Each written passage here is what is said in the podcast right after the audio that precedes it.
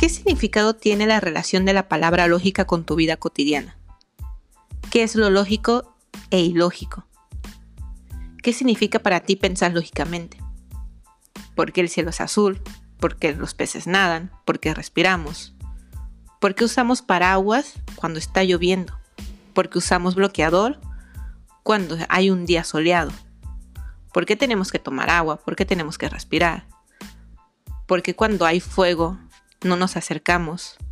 ¿O por qué cuando escuchamos música bailamos?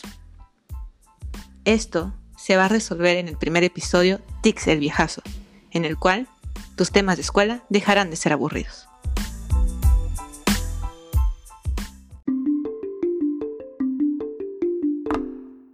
Para contestar las preguntas anteriores, primero tenemos que conocer el significado de lógica y cuáles son sus características que tienen como ella en nuestra vida cotidiana. La palabra lógica tiene diversos usos, sin embargo, se divide en tres diferentes tipos de lógica.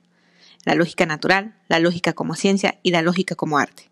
La palabra lógica deriva del vocablo griego logos, que entre otras cosas significa razón. Como ya sabemos, una de las herencias que nos ha dado el Homo sapiens a lo largo de este tiempo es que la distinción de los seres humanos hacia los seres vivos es que nosotros somos unos seres racionables. Esto debido a que nosotros enfrentamos situaciones y problemas que nos permite desarrollar esa capacidad natural, que claro, se va perfeccionando a lo largo de diferentes experiencias que vivimos día con día. Y es por ello que nosotros tenemos algo denominado como lógica natural, la lógica natural es la capacidad o disposición natural de pensar, con orden, coherencia y certeza, sin haber estudiado algo previamente con la materia de lógica. En la vida cotidiana, nosotros realizamos un sinfín de actividades utilizando esa lógica natural, el cual, como antes mencionábamos, nos permite actuar con orden, sentido y coherencia, y así, como especie humana, tenemos la habilidad natural de razonar, en la cual se va a ir desarrollando a lo largo de nuestra existencia con las situaciones que se nos vienen planteando. Un ejemplo de lógica natural es, si hay lluvia o hace mucho sol, es lógico ver personas usando paraguas o sombrillas. Si voy a presentar un examen, es lógico que al menos estudie cinco minutos antes de presentarlo. Si deseo correr un maratón, es lógico que primero tengo que entrenar para poder cumplir el objetivo. Si pienso salir una semana de vacaciones, es lógico que al menos prepare mis maletas cinco minutos antes de ir al viaje. En otras palabras, la lógica natural es aquella en la cual vamos a ir desarrollando día con día desde que nacemos. Solamente pónganse a pensar en un niño. Si un niño está en una cama y está al borde de ella, quizás se caiga y se va a caer. ¿Qué va a pasar después si ya se cayó? Ese niño, otra vez estando al borde de la cama, como ya vivió una experiencia en la cual no le fue favorable, él lo que va a hacer, en lugar de ir más adelante, él solamente va a retroceder. ¿Qué pasó la primera vez que te quemaste la lengua? ¿Tú sabías que te iba a quemar la lengua? No, de hecho no sabías que era caliente o que era frío. Dado a la experiencia que tú estuviste con esa quemadura, tú empezaste a soplar. Empezaste a soplar para que empezara a enfriarse la comida y así tú no vivas esa experiencia. ¿Por qué? Porque ya es lógico que si tengo un plato en la cual la comida esté caliente, tú lo que tienes que hacer es soplar para que se enfríe. O inclusivemente dejarla ahí, porque sabes que si esperas unos minutos desde que te sirvieron, esa comida ya no va a estar caliente y puede ser comestible para ti. Esas son las experiencias las cuales el ser humano día con día va a ir viviendo, en la cual va a entablar lo que es el ser racional, el vivir la lógica como tal. Pero no es tan lógico lo que estás viviendo, ¿o sí?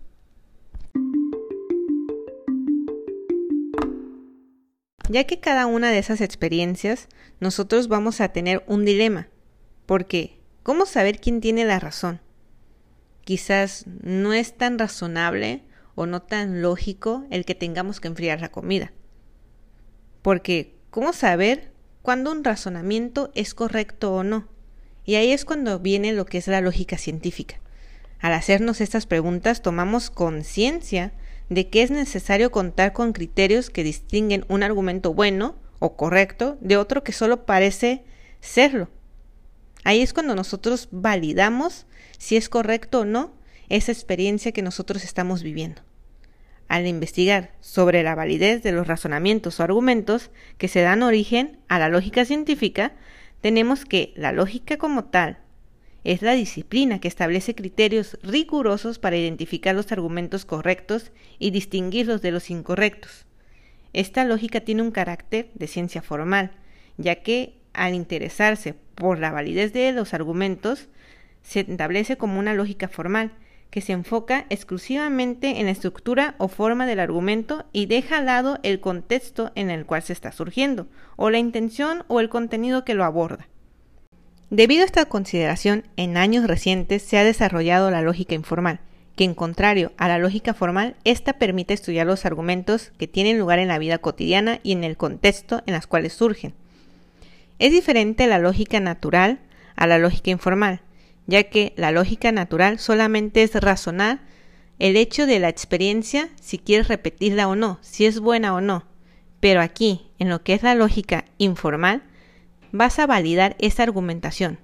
Pero esa argumentación la validas siempre y cuando veas todo lo que hay alrededor sobre ella, todo el contexto de por qué llegó a esa argumentación. Y ahí tú defines si es válido o no tenerla. En cambio, la lógica formal de la lógica científica, vas a dejar a un lado todos esos contextos y tú solamente vas a decir si es válido o no lo que se está estableciendo.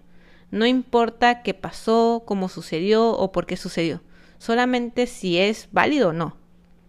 Es una de las diferencias en las cuales la lógica formal e informal se establecen en la lógica científica, ya que estas tres no solamente razonas, sino que simplemente estás validando si es correcto o no, Nada más que en una validas con todo el contexto que hay alrededor de esa argumentación y la otra simplemente a como es la ciencia cierta, lo validas o no.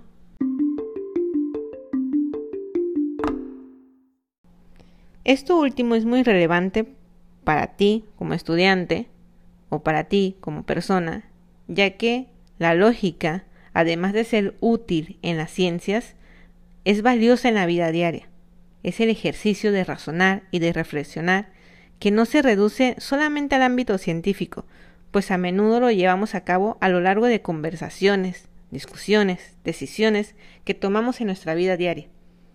Es por eso que cuando nosotros vemos, no sé, a una pareja de novios peleando, tú puedes decir, ¿es válido que estén peleando o no es válido? Claro, si estás estableciendo la lógica formal.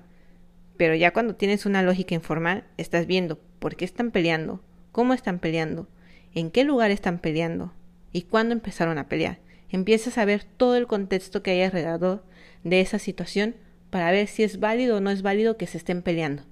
Eso es la lógica científica, la lógica que te hace pensar más allá del hecho de que si quieres vivir o no esa experiencia anteriormente.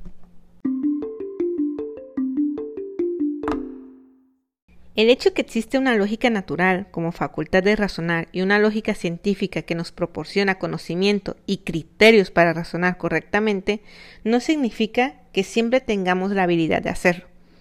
La lógica es un arte, que significa que podemos desarrollarla mediante nosotros la vamos a ir practicando. Es igual que tocar un instrumento musical. Tenemos ahí la guitarra, el piano, el saxofón, pero solamente los tenemos ahí. Si en realidad no somos constantes en seguir las instrucciones o no somos constantes en seguir practicando sobre ese instrumento, en realidad nunca vamos a llegar a lograr tocarlo adecuadamente. Quizás toquemos una o dos canciones, uno o dos acordes, pero en realidad nacer o componer algo de música es el arte que se lleva con ella. Así es la lógica. Si nosotros no lo llevamos en práctica, en realidad no estamos estableciendo algo lógico en ello. El hecho que la lógica se desarrolle mediante la práctica se refiere precisamente al desarrollo de ciertas habilidades lógicas que derivan de la aplicación de la lógica científica. Esto nos lleva a definirla de la siguiente manera. La lógica como arte es la utilidad técnica o aplicación práctica que tiene la lógica en el desarrollo de habilidades y actitudes adecuados para la argumentación y la toma de decisiones en la vida cotidiana, académica y profesional de las personas. En ese sentido, la utilidad de la lógica nos enseña a pensar correctamente y que nos enseña a mejorar las capacidades argumentativas que nosotros estamos estableciendo día con día. Y bueno, si tienes algún otro ejemplo de lógica o tienes alguna definición más que agregar, coméntalo aquí en las redes sociales de Tixel Viejazo. Nos vemos el siguiente capítulo, en el cual hablamos de tecnología.